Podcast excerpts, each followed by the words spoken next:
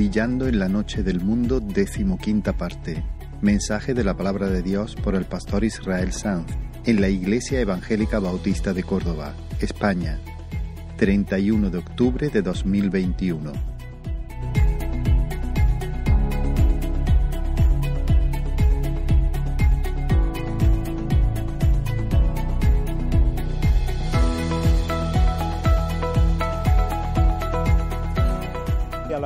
De las visiones de Daniel. Estamos en una serie que hemos titulado Brillando en la Noche del Mundo, basada en el libro de, Daniel, en el libro profético de Daniel. Y llegamos a la última de las visiones, que en realidad es una, eh, comprende los capítulos 10, 11 y 12. Y aunque en principio mi idea era otra, he decidido abarcar toda esta porción en un solo mensaje.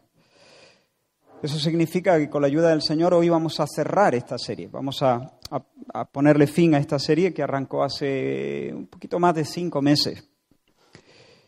Y me da la sensación que la vamos a terminar de forma un tanto abrupta, pero, pero creo, espero, eh, que, sea lo más conveniente. Por lo menos así lo estimo, hasta donde yo soy capaz de entender. Vamos a comenzar la lectura. Tenemos varias lecturas que creo que estarán saliendo en pantalla, pero no, la vamos, a, no vamos a hacer la lectura del tirón, sino vamos a ir haciendo las lecturas a medida que avanzamos. La primera lectura se encuentra en el capítulo 10, versículos del 1 al 3. Em, si quieres, puedes tener esos capítulos ahí abiertos, pero ya digo que las principales lecturas van a estar apareciendo en pantalla. Y dice la palabra del Señor. En el año tercero de, Ciro, rey de Persia, fue revelada palabra a Daniel, llamado Belsasar, y la palabra era verdadera y el conflicto grande. Pero él comprendió la palabra y tuvo inteligencia en la visión. En aquellos días yo, Daniel, estuve afligido por espacio de tres semanas. No comí manjar delicado, ni entró en mi boca carne ni vino, ni me ungí con ungüento, hasta que se cumplieron las tres semanas. Ahora, hermano, cuando el apóstol Pablo, no, no Daniel, cuando el apóstol Pablo supo que los creyentes en la región de Galacia estaban siendo amenazados por el error doctrinal, les escribió movido por un celo verdadero de Dios y traspasado por preocupaciones, y les dijo, en el capítulo 4 de su carta a los Gálatas, les dice, hijitos míos, por quienes vuelvo a sufrir dolores de parto hasta que Cristo sea formado en vosotros. Así que en un principio Pablo había tenido dolores de parto. Eh, eh, sufrió trabajo de parto para que nacieran de nuevo por el Espíritu, por el Evangelio y el poder del Espíritu Santo. Pero ahora, tiempo después, vuelve a tener contracciones y dolores de parto, porque ahora parece que se han trabado, están siendo fascinados por el, por el diablo, por el engaño, y Pablo entonces trabaja por ellos para que avancen, para que maduren, para que sus corazones sean libres, para que crezcan en el Señor, para que experimenten la libertad del Evangelio. Yo creo que la situación con Daniel en este, en este capítulo es similar. En el capítulo 9 vimos cómo cuando Daniel sabe, discierne que el tiempo de la cautividad está llegando a su fin, él busca al Señor de una manera muy especial y empieza a pujar para, para dar a luz los propósito de Dios, por así decirlo, buscando al Señor en oración y ayuno, en silicio y en ceniza, como nos dice la Escritura. Ese mismo año, hermanos, el, el emperador Ciro decretó libertad para los judíos, para que pudieran regresar a su tierra, construir la ciudad y rededicar el templo. Pero han pasado dos años desde entonces. Ese edicto fue firmado en el primer año de Ciro y aquí nos dice el texto que acabamos de leer que estamos en el tercer año de Ciro. Los primeros cautivos ya han regresado a Jerusalén. Ahora, quizás nos podríamos preguntar, ¿y por qué Daniel no se ha ido con ellos? ¿No? no lo sabemos. Es posible que por su edad muy avanzada no estuviese en condiciones de soportar un viaje así. O yo me inclino a pensar, no lo afirmo, pero me inclino a pensar que es por causa de su vocación, por causa de su llamado. Él como un misionero de Dios en medio de las naciones. Y allí, en medio de las naciones, en la tierra de Nimrod, en, en, la Babilonia que ahora está dominada por los persas, yo imagino que, como solía hacer, como ha hecho durante décadas, él sigue abriendo sus ventanas que dan a Jerusalén para pedir, para derramar su alma delante del Señor y pedir por la paz de Jerusalén. Pero ¿por qué ahora le vemos pujando de nuevo? ¿Por qué ahora vuelve a estar de parto si los cautivos ya han salido y han comenzado a reconstruir las ruinas. Y aquí Esdras, el escriba, en su libro, en el libro que lleva su nombre, Esdras, nos da una clave para entender la angustia del profeta. Dice Esdras capítulo 4 que oyendo los enemigos de Judá que los venidos de la cautividad edificaban el templo del Señor, Dios de Israel, vinieron a Zorobabel y a los jefes de las casas paternas y les dijeron, edificamos, edificaremos con vosotros es decir, querían hacer una alianza, pero en el fondo para boicotear desde dentro la obra del Señor, porque eran los enemigos de Judá. Pero Zorobabel les respondió, Zorobabel, Jesúa y los demás jefes dijeron, no nos conviene edificar con vosotros casa a nuestro Dios, porque la obra de Dios debe ser hecha por la gente de Dios, sino que nosotros solos la edificaremos, como nos mandó el rey Ciro, rey de Persia. Y ahora escucha, pero el pueblo de la tierra intimidó al pueblo de Judá y lo atemorizó para que no edificara. Sobornaron además contra ellos a los consejeros para frustrar sus propósitos. Todo el tiempo de Ciro, rey de Persia, y hasta el reinado de Darío, rey, rey de Persia. Este no es el mismo Darío del que hemos leído ya. Es decir, durante un buen tiempo toda la obra fue detenida y seguramente Daniel está al tanto de lo que está pasando, sabe de estas adversidades. Sus hermanos están en Jerusalén, pero el fervor inicial por, por reconstruir la ciudad y levantar de nuevo el templo del Señor se ha visto desplazado por un temor que los paraliza. Y hermanos, como ya hemos dicho en varias ocasiones, Daniel es un amigo de Dios. Eso significa que su corazón es afín al corazón del Dios Trino. Eso significa que lo que le importa a Dios le importa a Daniel. Si la, edificación del templo se detiene, si la salud de Jerusalén se resiente, si el progreso de la obra de Dios se retrasa, entonces regresan las contracciones, porque Él es un amigo de Dios. ¿Sabes cuántos años tiene este hombre que ayuna? No es un ayuno completo, es un ayuno parcial. Dice que no bebí vino, no comí ningún manjar delicado, no me ungí, ¿Sabes por dónde anda? Cerca de 90. Seguramente su cuerpo ya no goza de la vitalidad de antaño, pero su espíritu es, este es como, este es, este es otro Caleb. Este tiene brío, un brío indomable, su alma tiene un brío indomable. Este es parte de la compañía de esos atalayas de los cuales Isaías habla sobre tus muros, oh Jerusalén, he puesto guardas, he puesto atalayas. Todo el día y toda la noche no callarán jamás. Y luego sigue diciendo el texto de Isaías, los que os acordáis del Señor, no reposéis, ni le deis tregua hasta que restablezca a Jerusalén y la ponga por alabanza en la tierra. Hermanos, ¿cómo necesitamos gente así? Necesitamos gente así. Necesitamos hombres y mujeres Calebs, que ambicionen la prosperidad de la obra del Señor, que estén dispuestos a hacerse fuertes en medio de su debilidad para conquistar terrenos, para hacer ondear sobre ellos la bandera del reino de Dios. Quiero hacerte una pregunta, me la hago yo también a mí. ¿Conoces algo de la agonía? ¿Sabes de lo que hablo cuando hablo de contracciones, de dolores de parto en relación a la edificación del templo? ¿Has sentido contracciones en relación a la edificación del templo? La edificación del ¿qué templo? Pues ¿cuál va a ser, hermano? El templo, el templo de Dios, la casa de Dios, la iglesia, la iglesia a la que el apóstol Pedro dice que llama como casa espiritual, construida por piedras vivas. Quiero hacerte esta pregunta, ¿te importa si crece o decrece? ¿Si está limpia? si está sucia, si es fiel o coquetea con el mundo, si es valiente o si es cobarde. ¿Es ese, es ese un asunto preferente en tu corazón? ¿Es un asunto preferente en tu corazón la edificación del templo de Dios? ¿Al punto de condicionar tus días? ¿Al punto de, de condicionar tu agenda? ¿De alterar tu dieta? ¿De afectar tu bolsillo? Estoy en serio. Gemimos, gimo yo, gimes tú, por la reunión de las piedras vivas que han de conformar el templo santo del Señor. Oramos por la manifestación del poder de la resurrección para que los muertos oigan la voz de Dios en el Evangelio por el poder del Espíritu Santo y respondan al llamado a la conversión. Sentimos la carga por la pureza de la iglesia, la pureza doctrinal, la pureza moral de la iglesia. El Señor dijo a su pueblo por boca del profeta Ageo, buscáis mucho y halláis poco. Y encerráis en casa y yo lo disiparé de un soplo. ¿Por qué? Dice el Señor. Por cuanto mi casa está desierta y cada uno de vosotros corre a su propia casa. Es decir, en otras palabras, vosotros sois activos, sois diligentes. Dice, cada uno corre.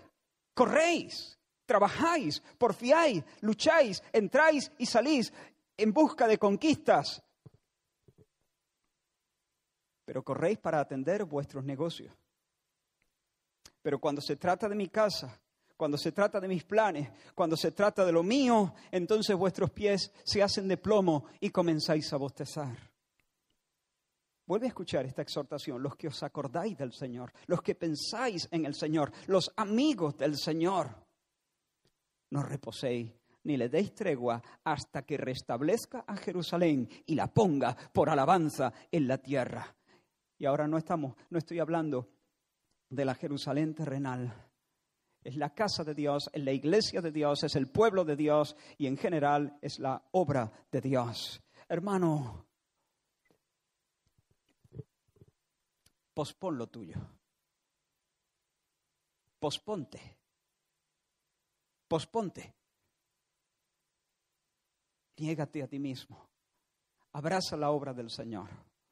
Dispón tu corazón a entender y a humillarte, a entender la agenda divina, aparcar la tuya. Pídele al Señor hacer, de, hecho, eh, quizá esa expresión no es la mejor, es hacer de la agenda de Dios la agenda tuya. Esa es mejor.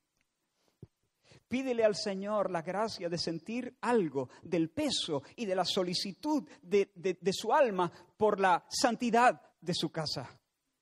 Dile al Señor, Señor, no te dejaré si no la bendice. ¿Bendices a quién? A tu casa. No te dejaré si no la bendices. O al menos, Señor, no te dejaré hasta que no me den la gracia de poder decir con sinceridad, no te dejaré hasta que no la bendiga.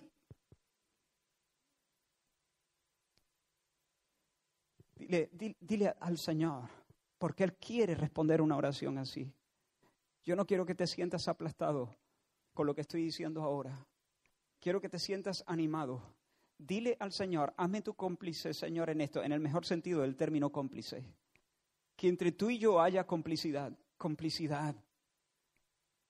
Porque el Señor se agrada en responder una oración así. Dame un corazón para tu Jerusalén. Hermanos, ¿cuántos de vosotros apartáis tiempos significativos en medio de la semana? ¿Cuántos de nosotros? Para rogar en favor de la edificación de la iglesia. Rogar en favor de la edificación de la iglesia. No solamente decir, Señor, gracias por este alimento en el nombre del Señor. Amén. No solamente para decir, Señor, me espera un día duro, estate conmigo, ayúdame, cuida a mis hijos, que guárdalos de, de, peligros, de personas malas. Amén. Bueno, en un sentido esa oración también es velar por, por, la, por la obra del Señor. Pero, ¿me explico? Aparte, hermano, en medio de tu semana, ¿puedes posponer tu agenda? ¿Puedes recomponerla? ¿Puedes eh, abrir eh, un hueco para decir voy a irme a un camino, voy a irme a un rincón, voy a quedarme en mi habitación y cerrada la puerta, voy a derramar mi corazón delante del Señor, ocupado en las cosas de Dios, ocupado en la obra de Dios, ocupado en la edificación de la iglesia, del templo, de la casa de Dios. Orar por el crecimiento, orar por la evangelización, orar por la madurez de la iglesia, orar por el poder de la iglesia, la fortificación de, la iglesia, orar por valor, por denuedo en medio del pueblo de Dios, orar, orar por la pureza doctrinal, orar por, los seminarios, los profesores, orar por, por, el poder y la manifestación de Dios en los púlpitos, orar por la protección contra las acechanzas del diablo, orar por las iglesias locales, por los ministerios, por los pastores, los líderes.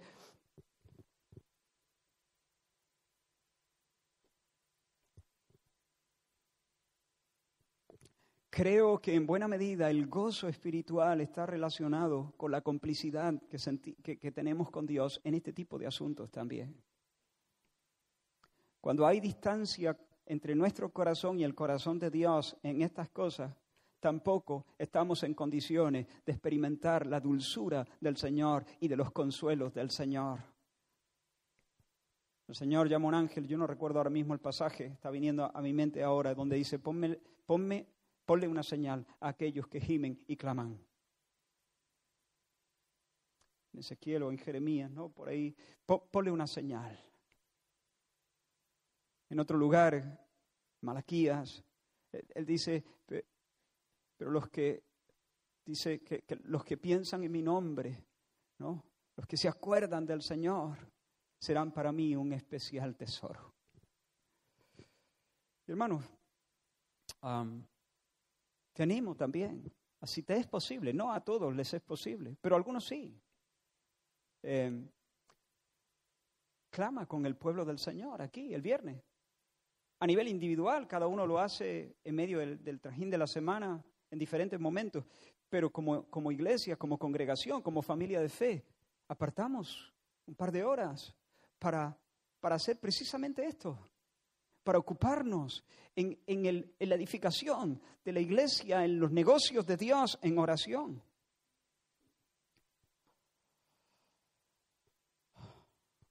Y ayuna. Pregúntale al Señor si te está moviendo en ese sentido. Ah, Daniel dijo, este no es el momento de plato fino y vino y, cosas, y delicateces. ¿Por qué? Porque quiero expresar con mi cuerpo el estado de mi alma.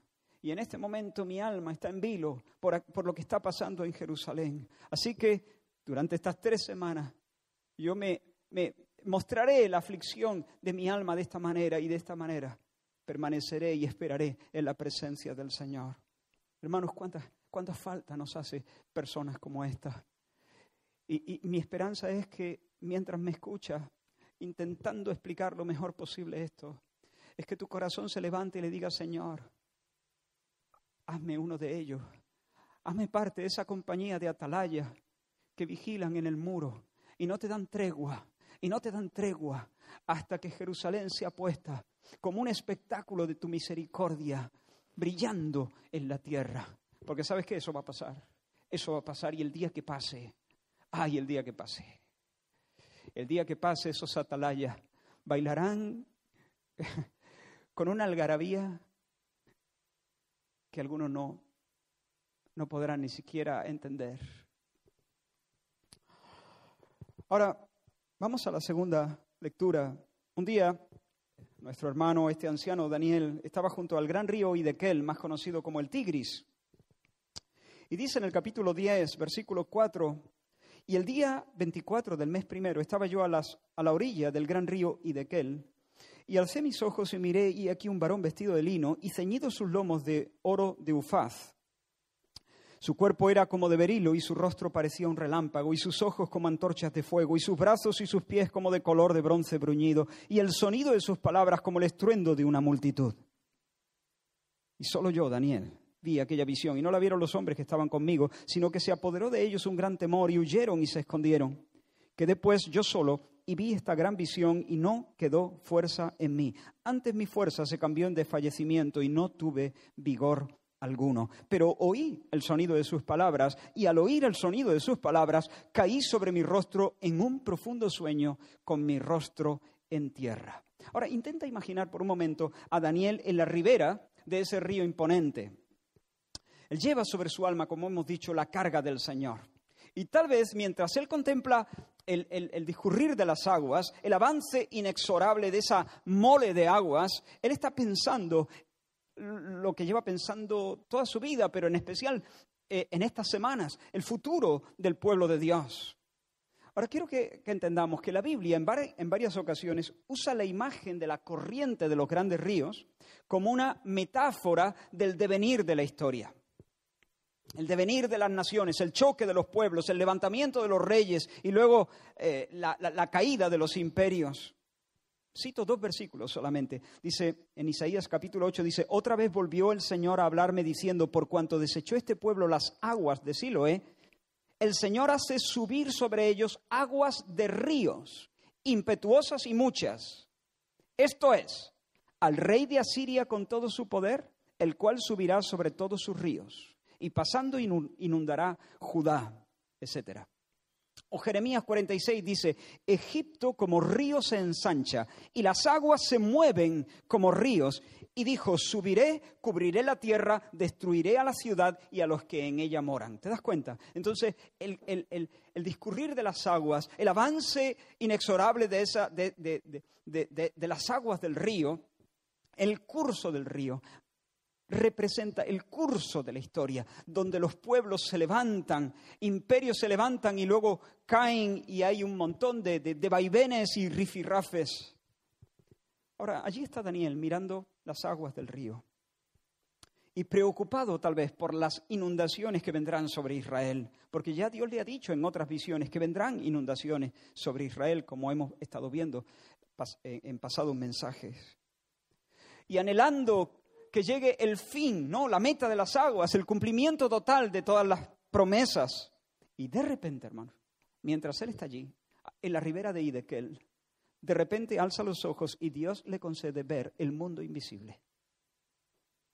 Y la escena es tan apabullante que el anciano quedó sin resuello, quedó atónito, quedó sin, sin, sin fuerza, colapsado emocionalmente, molido físicamente, mudo y en tierra. Y nos dice que vio un, un hombre, un varón, cuyo rostro parecía un relámpago. Un hombre deslumbrante, glorioso, a quien nadie le puede sostener la mirada.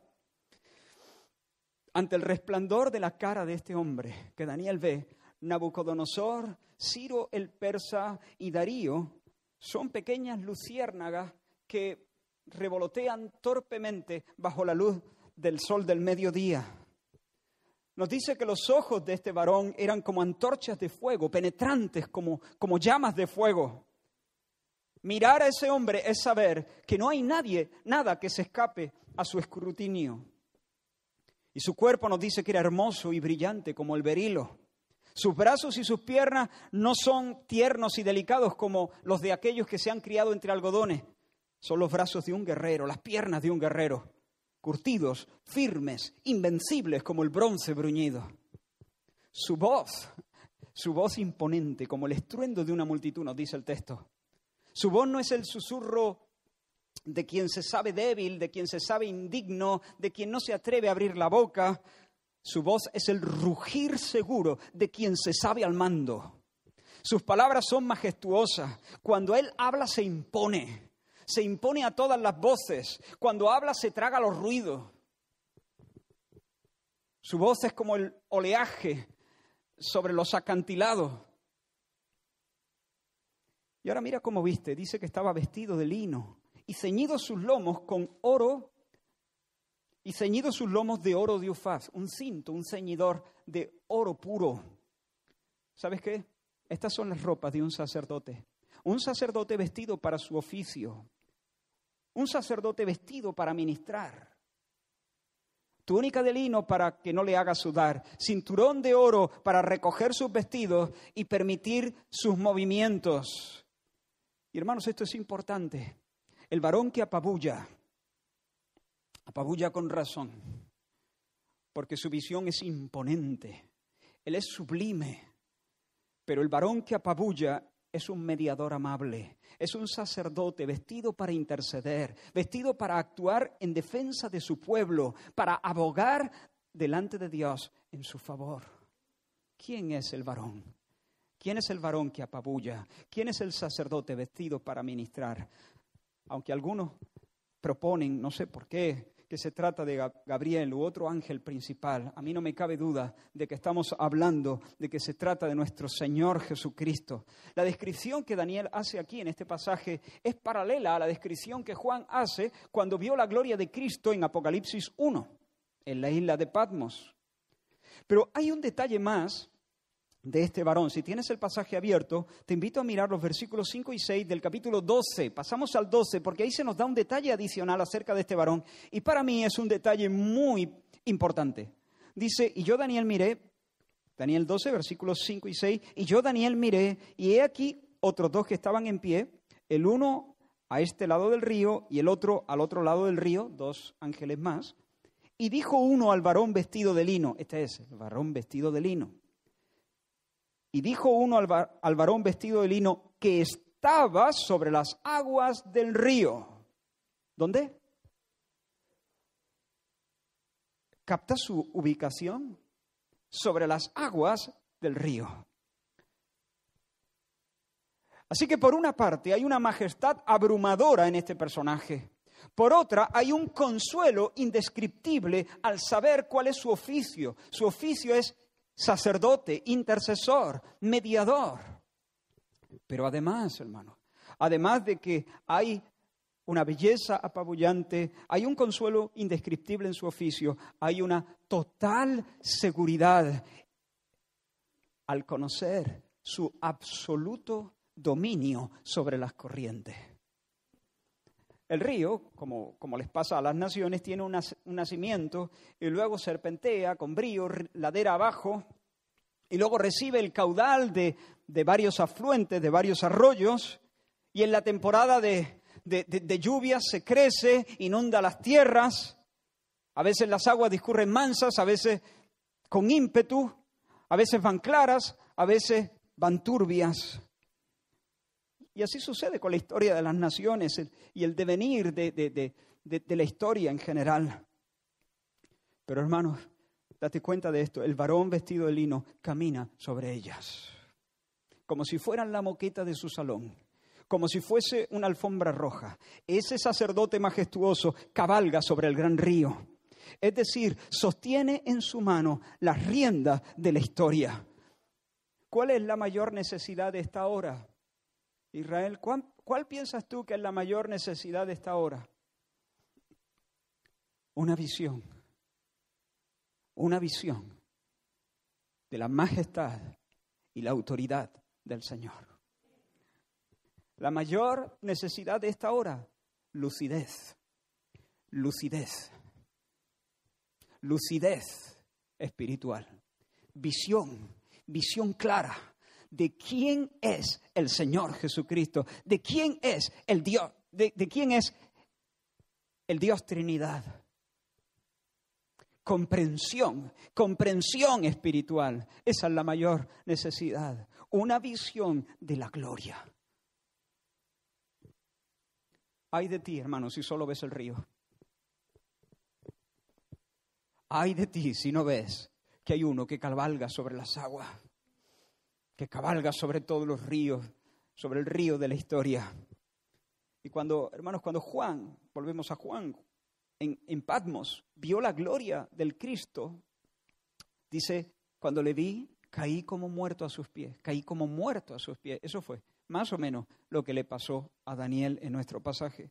Se desvaneció, se quedó sin fuerzas, fundido por la intensidad de la gloria. Apenas alcanzó a escuchar algunas palabras que el varón decía y luego, agotado, vacío, se sumió en un sueño profundo con su cara en el polvo. ¿Y qué pasó? ¿Y qué pasó entonces? ¿Qué pasó cuando Daniel se quedó durmiendo? ¿Qué pasó cuando colapsó? ¿Qué pasó mientras dormía? ¿Se descarriló la historia? ¿Todo se vino al traste? ¿Se puso en pausa la obra de Dios? No, por supuesto, no. No, porque la historia no depende del trabajo del profeta. Sí, el profeta ora y vela y ayuna. Pero no es su oración, ni su vigilia, ni su ayuno, ni esos ratos que pasa mirando hacia Jerusalén. Eso no es lo que sostiene la misión divina. Daniel es un hombre flaco como yo, como tú. Su fuerza se evapora en un segundo. Y hermanos, esta experiencia de vaciamiento, de hondísima debilidad, de absoluta impotencia, absoluta impotencia, es una de las grandes lecciones de la vida cristiana. Porque tenemos la tendencia a, delante de la, de la misión de Dios, a reunir entusiasmo y a reunir fuerza y ponerlas a disposición del Señor, tensar nuestros músculos, desenvainar nuestras espadas, correr de cara a la batalla para hacer proezas en su nombre quieto parado. No es con ejército, ni es con fuerza, es con mi espíritu, ha dicho el Señor de los ejércitos. Por eso no es con fuerza, no es con fuerza, fuera la fuerza.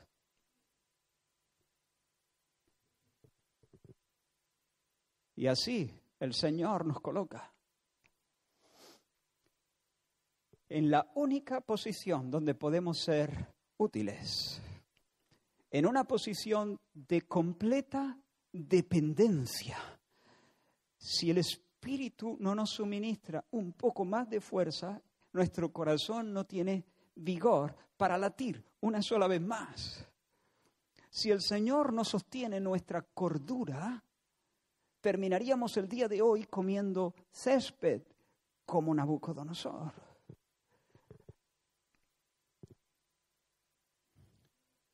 Esta es una lección importante. Y de muchas maneras el Señor se vale para colocarnos de cara a nuestra impotencia, para que seamos conscientes de que para estas cosas, ¿quién ¿Quién es competente? ¿Quién? ¿Quién? Nadie, si no tenemos fuerzas ni siquiera para permanecer despiertos. Daniel, sencillamente, como digo, fundido, fundido, agotado, totalmente agotado, vaciado. No puede sino dormir. Por cierto, dormir. Este, este, este no es una, este no es un, una palabra eh, para fortalecer a los perezosos. Pero espero que me entendáis. Deben ser entendidas en el contexto en el que las estoy diciendo. Estoy convencido de que la mayoría de los grandes milagros suceden mientras la gente de Dios duerme. Eso lo experimentó Adán, por ejemplo, mientras dormía. El Señor le trajo su ayuda idónea, ¿no? Hizo una maravilla mientras él dormía. Y el Señor hace maravilla, mientras nosotros, tan flacos, tan débiles, no podemos. Y pasó, pasó, y pasó. ¿Y, cómo es que ha pasado si yo no oré?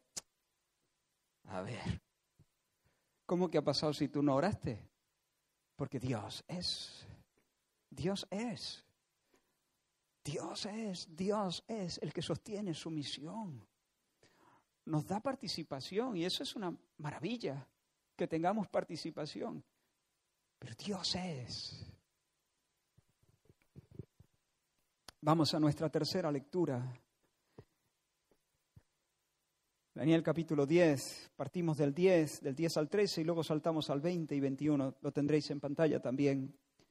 Y he aquí una mano me tocó e hizo que me pusiese sobre mis rodillas y sobre las palmas de mis manos y me dijo, Daniel, varón muy amado, Está atento a las palabras que te hablaré y ponte en pie, porque a ti he sido enviado ahora. Mientras hablaba esto conmigo, me puse en pie temblando. Entonces me dijo, Daniel, no temas, porque desde el primer día que dispusiste tu corazón a entender y a humillarte en la presencia de tu Dios, fueron oídas tus palabras, y a causa de tus palabras yo he venido. Mas el príncipe del reino de Persia se me opuso durante 21 días. Pero he aquí Miguel, uno de los principales príncipes, vino para ayudarme y quedé allí con los reyes de Persia. He venido para hacerte saber lo que ha de venir a tu pueblo en los postreros días, porque la visión es para esos días. Versículo 20. Él me dijo, ¿sabes por qué he venido a ti? Pues ahora tengo que volver para pelear contra el príncipe de Persia y al terminar con él, el príncipe de Grecia vendrá. Pero yo te declararé lo que está escrito en el libro de la verdad. Y hermanos, aquí entra en escena otro personaje. Este no es el varón vestido de lino. Este es otro. Este no es la segunda persona de la Trinidad. Este es un enviado, este es un mensajero celestial que viene de una guerra, de una batalla épica. Y en primer lugar dice que le toca para fortalecerle. Y con esa fortaleza Daniel logra incorporarse un poco y sostener, descansar el peso de su cuerpo en sus rodillas y en las palmas de sus manos. Intenta imaginar la escena. Pero luego Gabriel le imparte, le inyecta un poquito más de fuerza y el profeta consigue ponerse de pie, ahora sí, temblando como un flan. Y entonces, Gabriel, porque yo pienso que este de nuevo es Gabriel, le dice algo sorprendente. No tengas miedo, Daniel. Dios ha oído tu súplica. Estoy aquí en respuesta a tu oración. Ahora, presta atención. Esto significa que Daniel es muy débil, pero muy querido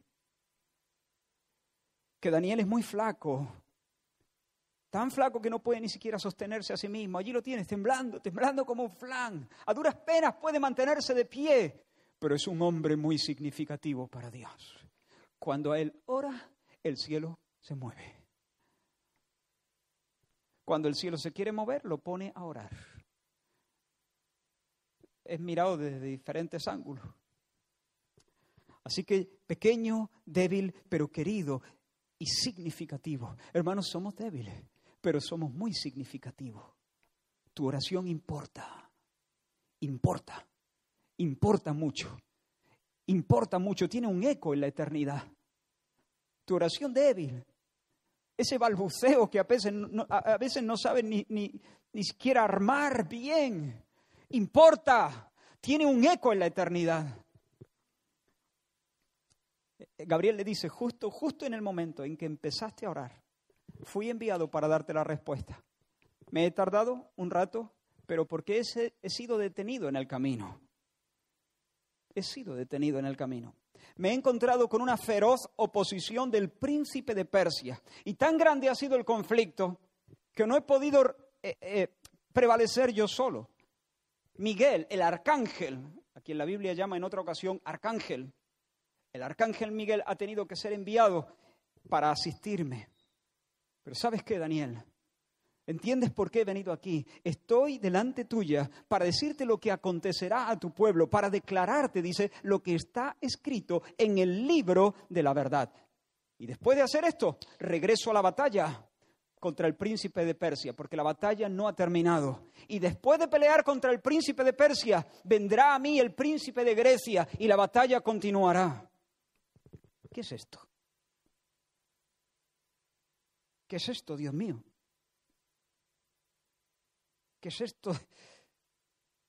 ¿Qué está pasando aquí? ¿Qué pelea es esta con el príncipe de, Grecia y el príncipe de Persia y, y el arcángel Miguel viniendo en ayuda? En la guerra de las galaxias, ¿esto qué es?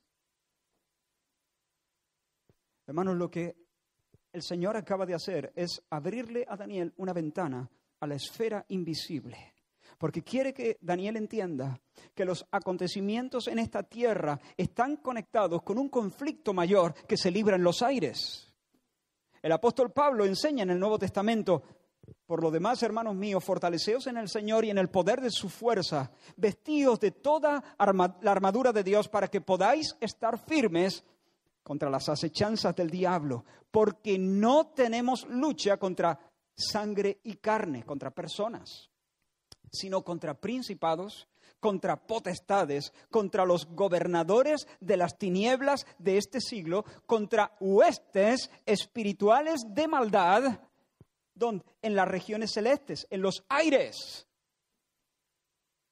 en una esfera diferente a la nuestra, pero que está entre Dios y nosotros. En esa región intermedia de los aires hay un conflicto espiritual y hay legiones que van en contra nuestra.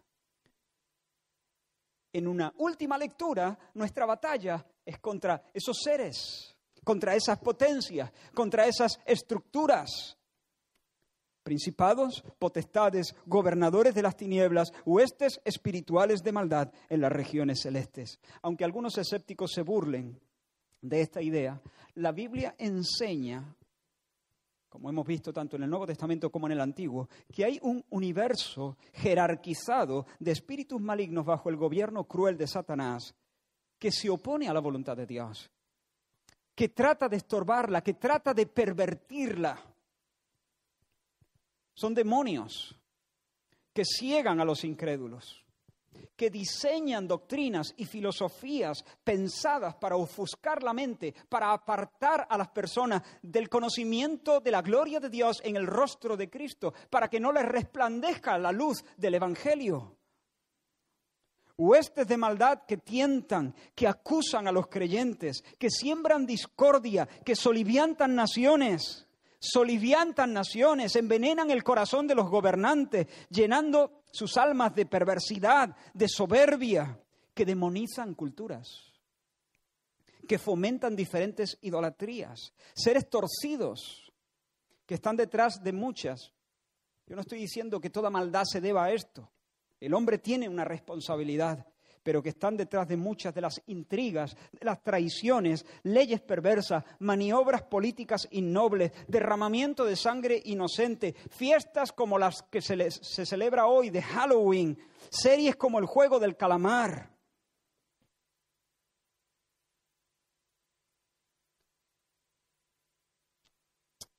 Y como digo, que nadie me malinterprete. Yo no estoy diciendo que el hombre sea un mero títere, que no sea responsable no, no es así. Pero afirmo que Satanás está detrás, inspirando, fortaleciendo, expandiendo, sustentando todo ese río de maldad. El conflicto es grande. Y hermanos, me pregunto, me pregunto, y te pregunto a ti, si la oración de este hombre débil tuvo que ver con la salida del mensajero, con la puesta en marcha de Gabriel, para darle entendimiento, de lo que estaba por venir. ¿Habrá tenido algo que ver su perseverancia en oración durante 21 días con el hecho de que el ángel haya conseguido romper el escudo diabólico y vencer su resistencia? ¿Habrá tenido algo que ver? Pienso que sí. Por eso, iglesia, ora como ya hemos dicho varias veces a lo largo de esta serie, porque Dios tiene, no es que la oración sea poderosa, el poderoso es Dios, pero Dios, la oración es poderosa en el sentido en que Dios tiene a bien hacer proezas en respuesta a las oraciones de su pueblo. Pero iglesia, no solo ores, sigue orando, persevera en la oración, persevera, ten trabajo de parto trabajo de parto en la oración porque el conflicto es grande. No es que tu oración energice a Gabriel. Vuelvo a decir, es que Dios, en respuesta a tu perseverancia, a tu oración persistente, moviliza nuevos recursos y manda a Miguel.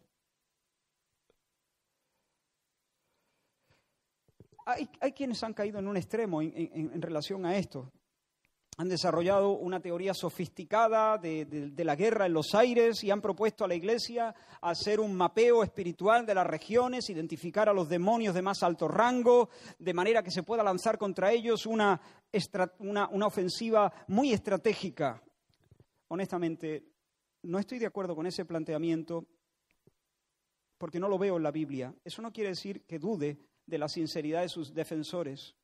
Pueden ser sinceros, pueden ser piadosos, y en muchos casos lo son. Sencillamente no encuentro sustento en la escritura para, para tanta sofisticación. a Daniel no se le pidió hacer un mapa, un mapeo de, de, los espíritus territoriales. Daniel lo que tenía que hacer es lo que estaba haciendo, ya está. Lo que estaba haciendo. Y nosotros lo que tenemos que hacer es orar y anunciar el Evangelio. Ya está. Ahora, ser conscientes de eso. Ya está, eso, eso es cosa de, del Señor, de Gabriel, de Miguel, de los ángeles, esas, esas potencias, nosotros ahí, ese territorio no, no, no, no podemos pisarlo, pero sí ser conscientes de eso. Sin embargo, otros parecen estar ajenos completamente a este conflicto. Se encuentran con un texto como este y no saben qué hacer con él. Y hermanos, necesitamos ser conscientes, como digo, percibir que, lo que palpamos, que la realidad que, tenemos delante de nuestros ojos es solo una parte, una parte de la realidad. Y en la batalla es un error blandir la espada contra el caballo. Nuestro enemigo es el jinete que lo monta. No peleamos contra el caballo, peleamos contra el jinete que lo monta. No son los ideólogos de las políticas de género, no son los ideólogos del aborto, sino los, los príncipes espirituales de Occidente. No son los grupos extremistas islámicos, sino los demonios que inspiran sus acciones. El conflicto entre la iglesia y el mundo es solamente la manifestación externa de un conflicto más profundo.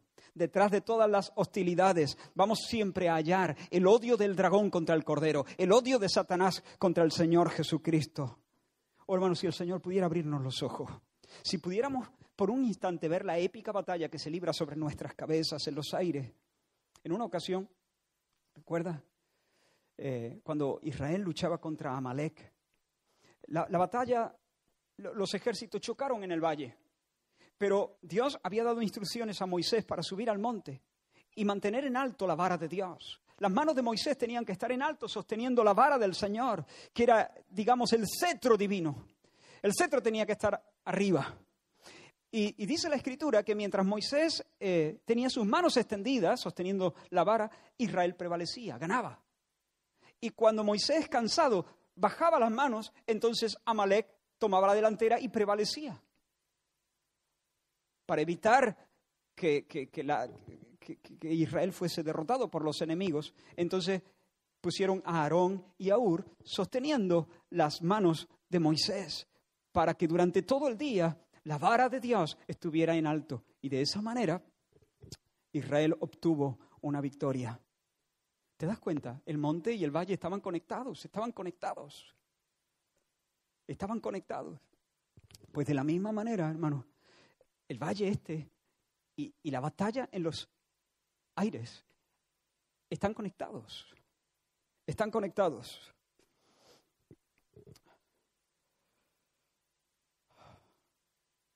Oración a veces puede parecer, bueno, aquí estoy yo en este rincón orando ya, pero si pudiéramos discernir, si pudiéramos discernir que hay,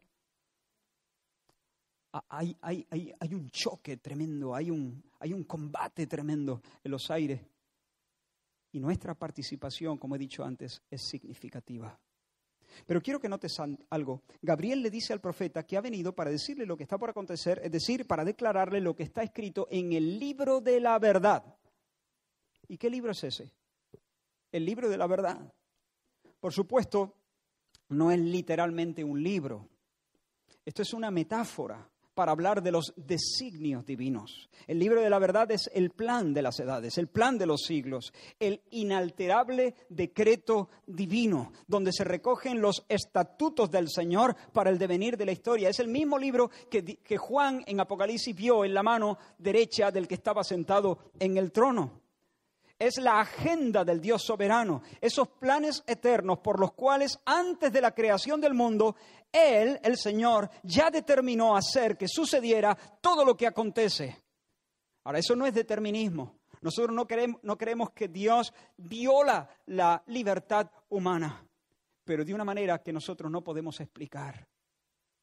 Aún respetando la libertad humana, reconocemos que la Biblia enseña que el decreto de Dios está fijo, es como un libro escrito, como un libro firmado, y se cumplirá de manera inalterable.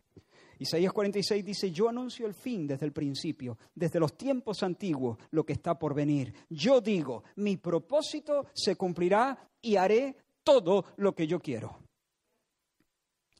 Y fíjate, Dios puede anunciar el fin desde el principio, es decir, desde el principio puede anunciar lo que está en el futuro, no porque vislumbra el futuro con clarividencia, sino porque Él lo ha diseñado, porque Él lo ha decretado. Mira lo que dice el capítulo 4 del libro de los Hechos. Verdaderamente se unieron en esta ciudad contra tu santo Hijo Jesús, a quien ungiste Herodes y Poncio Pilato con los gentiles y el pueblo de Israel para hacer, ¿qué habían hecho? Crucificar al Señor, crucificar al Mesías, para hacer cuanto tu mano y tu consejo habían antes determinado que sucediera. Es decir, ellos hicieron una maldad, sí, pero al hacer una maldad no hicieron sino cumplir aquello que antes ya Dios había determinado que sucediera. El apóstol Pedro en el día de Pentecostés dijo que Jesús no solamente fue capturado y crucificado por manos de inicuos, sino, y le cito literalmente, Hechos 2, versículo 23, entregado, crucificado por manos de inicuos, sí, pero entregado por el determinado consejo y anticipado conocimiento de Dios. Dos cosas. Anticipado conocimiento, porque Dios conoce el futuro. Pero no solamente anticipado conocimiento, sino también determinado consejo. Determinado consejo de Dios.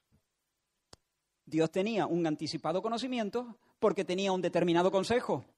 Dios, Dios sabía lo que iba a pasar porque lo había decretado. Había decretado que sucediera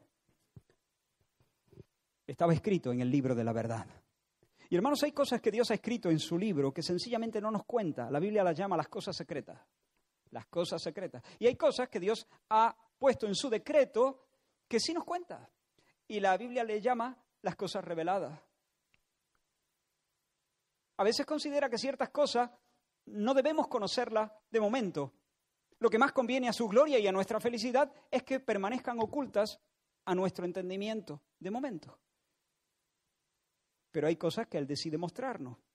Las cosas secretas pertenecen al Señor, nuestro Dios, dice Deuteronomio 29, 29, más las reveladas son para nosotros y para nuestros hijos. Y lo que el ángel le dice a Daniel es que ha recibido órdenes del Señor de enseñar a Daniel algunas líneas de las cosas secretas para que dejen de ser secretas y sean reveladas. Y hermanos, cuando Daniel le explica todo esto, cuando Gabriel le explica todo esto al profeta, lo explica con absoluta confianza. ¿Por qué? ¿Por qué dice, voy a, voy a regresar ahora a pelear con el príncipe de Persia y después, cuando termine, entonces vendrá el príncipe de Grecia? ¿Cómo lo sabe? ¿Cómo sabe que va a prevalecer contra el príncipe de Persia? Lo mismo se lo, se lo merienda el príncipe de Persia a él. Lo mismo no hay ningún príncipe de Grecia. ¿Cómo lo sabe? ¿Por qué puede anunciar esto como palabra verdadera? Pues hermano, por lo que estamos diciendo, está escrito, es parte del decreto de Dios. Y quiero pasar por delante porque el tiempo avanza muy deprisa. Ah, o yo muy despacio, no lo sé. hay un detalle aquí adicional que confirma la veracidad del anuncio eh, del, del ángel. En el versículo 5 del capítulo 12 dice, yo Daniel, ya lo hemos leído antes, miré y he aquí otros dos. ¿Otros dos qué? Otros dos ángeles. Pues sí que hay un varón de lino, vestido de lino, que es nuestro Señor Jesús, uno que está hablando con Daniel, que es el ángel Gabriel. Aparte hay dos ángeles más, uno a la ribera del río y el otro a la otra ribera. ¿Qué hacen esos dos? Desde mi punto de vista, son llamados para ser testigos. Porque en el Antiguo Testamento Dios establece que un testimonio contra alguien es válido solamente con testigos. El testimonio de uno es insuficiente, pero la palabra de dos o más testigos no podía ignorarse. Ese mismo principio se menciona en el Nuevo Testamento. Mas si no te oyere, toma contigo uno o dos para que en boca de dos o tres testigos conste toda palabra. Jesús mismo dijo, el testimonio de dos, en vuestra ley está escrito, el testimonio de dos hombres es verdadero. Yo creo que estos dos son llamados precisamente para funcionar como testigos formales.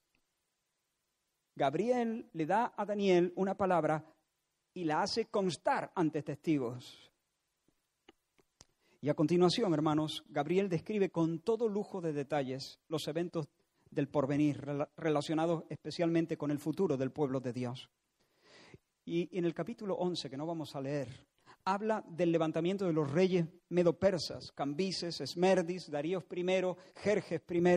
Habla también de la campaña militar de los persas contra los griegos y la derrota de los persas en la batalla de Salamina. Habla del ascenso fulgurante de Alejandro eh, Magno, habla de su muerte precoz y la división de su reino, habla de las rivalidades, las alianzas, las intrigas, las traiciones del reino Seleucida, los reyes del norte, y el reino Ptolomeo, los reyes del sur. Y hermanos, solamente destacar de este capítulo en largo, tiene un sinfín de detalles, ah, pero hermanos, es tan sorprendente la precisión con la que Daniel profetiza. Es tan exacta la correspondencia entre sus palabras y el posterior registro histórico que desde Porfirio en el siglo III hasta, hasta los días presentes, muchos proponen que el capítulo 11 es un ardid literario de alguien que en el siglo II, en el año 165, 164 antes de Cristo, escribió a toro pasado. Es decir, no es una profecía, es una crónica histórica disfrazada de profecía, porque, según ellos, es imposible que este hombre en el siglo VI antes de Cristo haya escrito estas cosas. Imposible, porque son demasiados detalles, son demasiadas cosas al pie de la letra. Dios, estamos hablando de Dios. Los que no creen en Dios siempre van a encontrar este tipo de explicaciones eh, racionalistas o no sé cómo llamarlas. Pero nosotros decimos de nuevo, yo anuncio el fin desde el principio, desde los tiempos antiguos lo que está por venir. Yo digo, mi propósito se cumplirá y haré todo lo que deseo. Dios es Dios. Y puesto que los grandes énfasis de esta sección ya han sido abordados, hermanos, en el curso de esta serie, he decidido saltar todo el capítulo 11. No vamos a entrar ahí. Lo que me interesa mucho apuntalar en nuestros corazones es que los hombres, en sus vaivenes, en sus rifirrafes, en el uso de la libertad que el cielo les concede, conspiran contra Dios y firman pactos y consuman traiciones. Luego puedes leer todas las, las traiciones, las batallas, los levantamientos, los intentos de alianza. Los hombres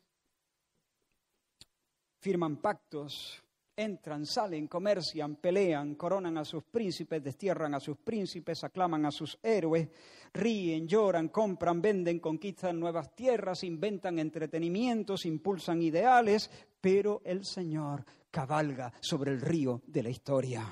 Él lleva adelante la intrincada trama de sus propósitos.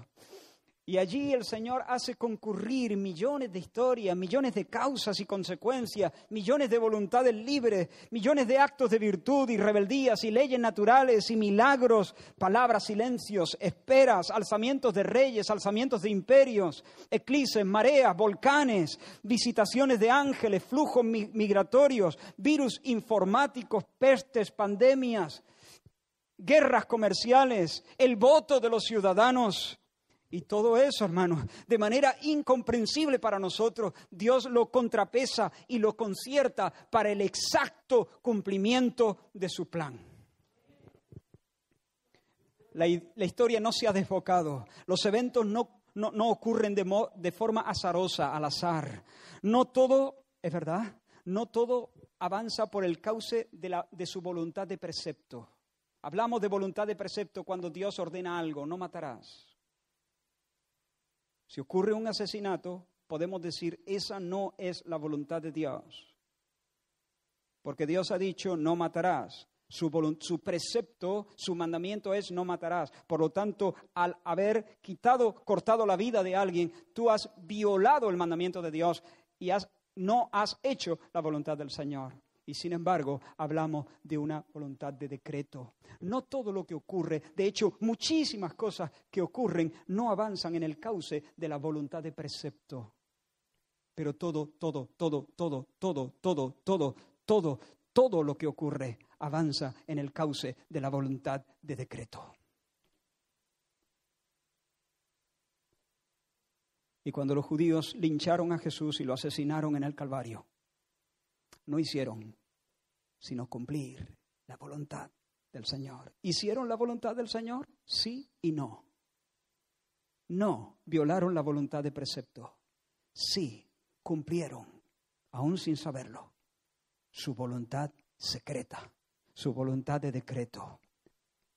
Porque Él ha dicho, mi propósito se cumplirá y haré todo lo que yo deseo. Por eso, hermanos, en el fondo, escucha esto, esto puede ser un fortísimo consuelo si tienes un corazón manso. Espero que el Señor te dé un corazón manso para recibir esta verdad.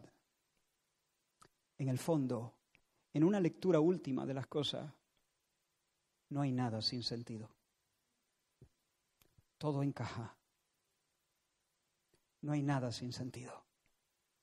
De este lado de la eternidad estamos confundidos muchas veces mucho, hay mucha confusión, porque hay cosas que por más que las miramos, por más que las pensamos, no podemos encontrarle ningún sentido a eso. Y algunos se rebelan contra Dios, escupen en su cara. Pero espera, espera, espera a que, que Dios le dé la vuelta al tapiz que está bordando, porque no hay nada sin sentido, no hay nada sin sentido. Vamos a la última lectura. Esta será una parte más breve. Daniel capítulo 12. Ahora avanzamos al 12, leemos los tres primeros versículos. En aquel tiempo se levantará Miguel, el gran príncipe, que está de parte de los hijos de tu pueblo. Y será tiempo de angustia cual nunca fue desde que hubo gente hasta entonces. Pero en aquel tiempo será libertado tu pueblo, todos los que se hallen escritos en el libro. Y muchos de los que duermen en el polvo de la tierra serán despertados, unos para vida eterna y otros para vergüenza y confusión perpetua. Los entendidos resplandecerán como el resplandor del firmamento y los que enseñan la justicia a la multitud como las estrellas a perpetua eternidad. Quisiera terminar y terminar rápido porque el tiempo se nos ha echado encima, recogiendo las principales ideas con las que se concluye esta visión y concluye el libro entero. Por una parte, Gabriel le dice a Daniel, vienen sufrimientos, vienen angustias, vienen angustias. Hay páginas muy duras, para el futuro del pueblo de Dios. Y como hemos dicho, especialmente últimamente, la iglesia militante es la iglesia sufriente mientras está en el valle de este mundo. El Señor ya nos lo advirtió y es bueno que lo recordemos y nos armemos de este pensamiento. En el mundo tendréis aflicción. En el mundo tendréis aflicción. Y la aflicción es una aflicción especial, no es una aflicción general por ser criaturas, es una aflicción especial por ser cristianos. El Señor dijo también, el siervo no es mayor que su Señor, si a mí me han perseguido, también a vosotros os perseguirán. El mundo ama a lo suyo, pero por cuanto no soy del mundo, sino que yo os elegí del mundo, por eso el mundo os aborrece. Hermanos, a medida que avanza la historia a su desenlace, Satanás, sus demonios, sus estructuras de poder y sus instituciones mundanas de un mundo que todavía somete, él es el príncipe de este mundo. Ya Dios le ha dado, ya Cristo le ha dado el golpe definitivo pero todavía somete con engaños. Hasta que el Señor venga definitivamente y lo ponga todo bajo sus pies. Pero mientras tanto, Satanás, sus demonios, sus estructuras de poder y sus instituciones serán más y más hostiles a la fe verdadera.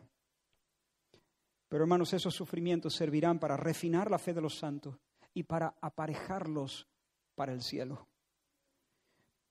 Pero Estamos llegando al final. Pero, tan cierto como que la mañana desplaza la noche, tan cierto como eso, como el amanecer viene después. El sufrimiento será desplazado por la gloria.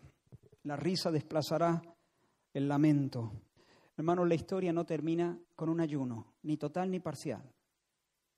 La historia termina con un banquete. Con un banquete. el fin de los ayunos. Dice que los que duermen en el polvo serán levantados.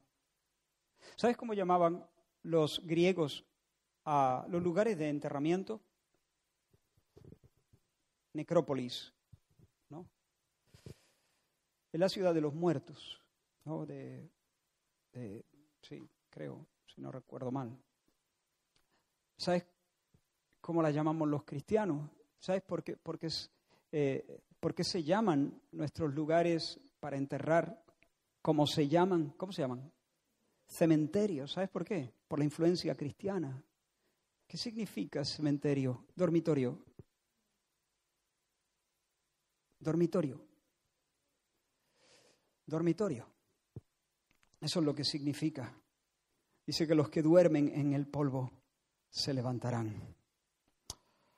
Ah, el Señor Jesús nos dijo, no se turbe vuestro corazón, ni tenga miedo. ¿Creéis en Dios? Seguid confiando en mí. En la casa de mi Padre muchas moradas hay. Si no fuera así, yo lo hubiera dicho. Voy. No, no, no te vayas, no te vayas. Sí, me voy, pero tranquilo. Mi ida no, no, en realidad no es una triste noticia. Voy a preparar lugar para vosotros. Mi ida al Padre es una buena noticia para ti, porque en la casa de mi Padre hay sitio, hay lugar, y yo voy a preparar, a acondicionar eso.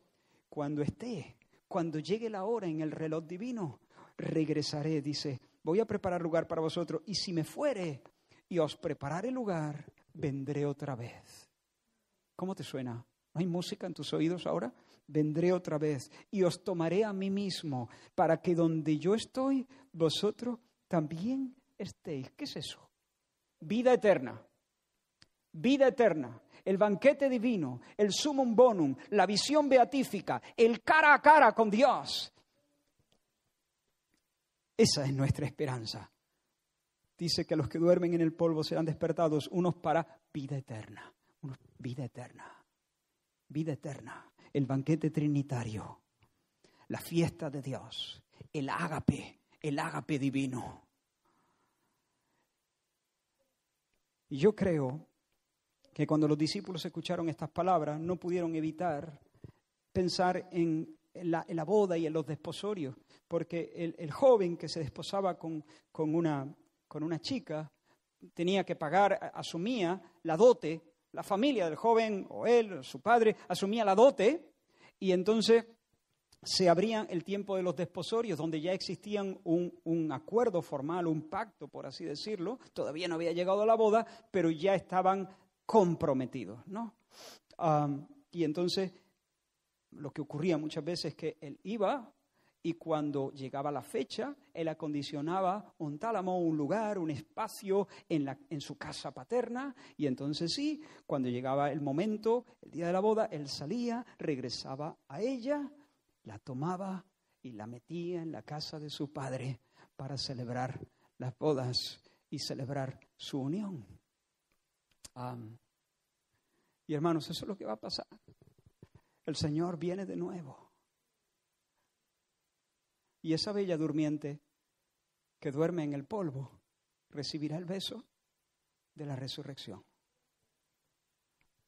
Y después de eso, amores, amores, primavera, vida eterna, vida abundante. Pero termino diciendo algo más. No solamente resucitarán los creyentes para vida eterna, también habrá los que resuciten para vergüenza, vergüenza eterna. Estos son los que no están escritos en el libro de la vida. Te pregunto, ¿está tu nombre escrito en el libro de la vida? ¿Has puesto ya tu fe, tu confianza en el Señor? ¿O todavía puedes escuchar estos mensajes como, bueno, algún día tendré que tomar la decisión? Es hoy, el día es hoy. Te digo en el nombre del Señor, es hoy, es ahora. Vuélvete al Señor y conviértete de todo corazón. Pon tu fe y tu esperanza solo en Dios.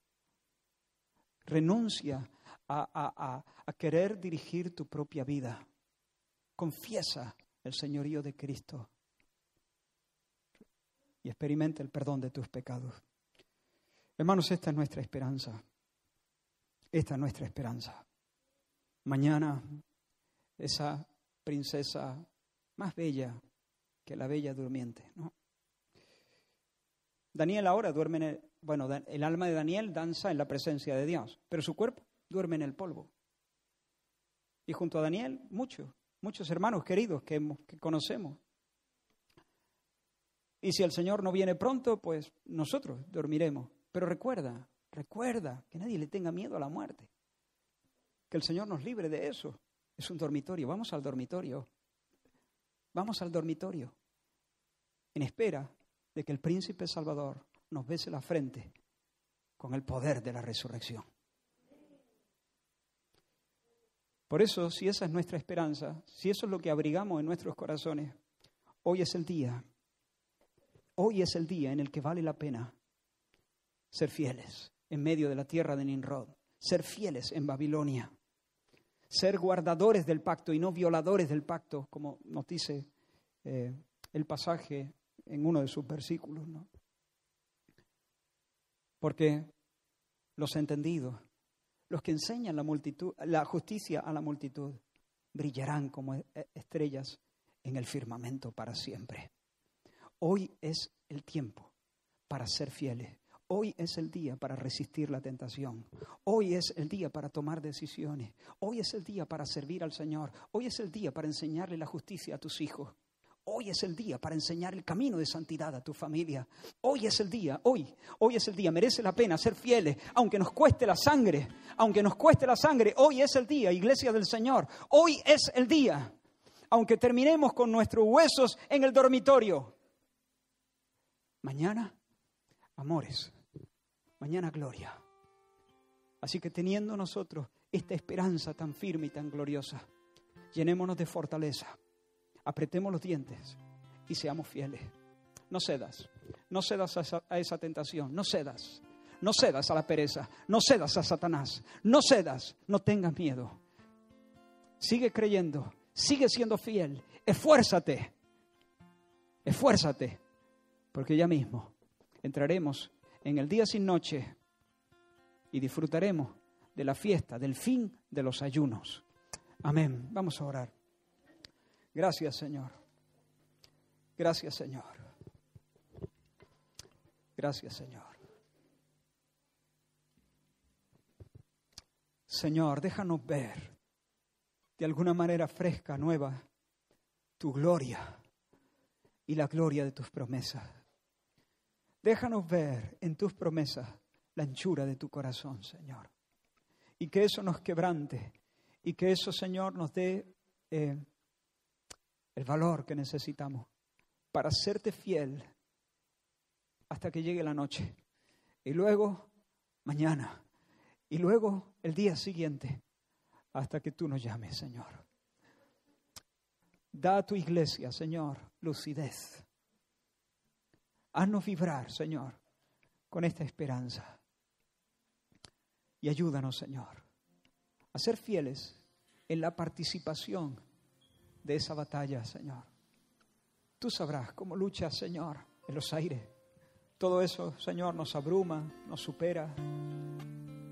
Pero, Señor, danos gracias para hacer nuestra parte en el rincón donde nos has puesto, Señor.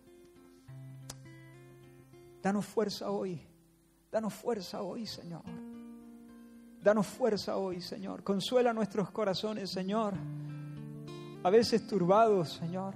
A veces, Señor, asustados. A veces, Señor, confundidos por los acontecimientos, Señor. Perplejos, irritados, Señor, incluso.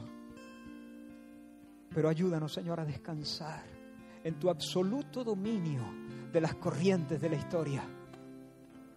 Ayúdanos, Señor, a descansar, que no sea una frase en nuestra cabeza, Señor, que sea una almohada donde recostarnos, Señor, que sea un consuelo profundo en nuestros huesos, Señor, y que desde allí podamos servirte con alegría. En el nombre de Jesús. Amén Amén.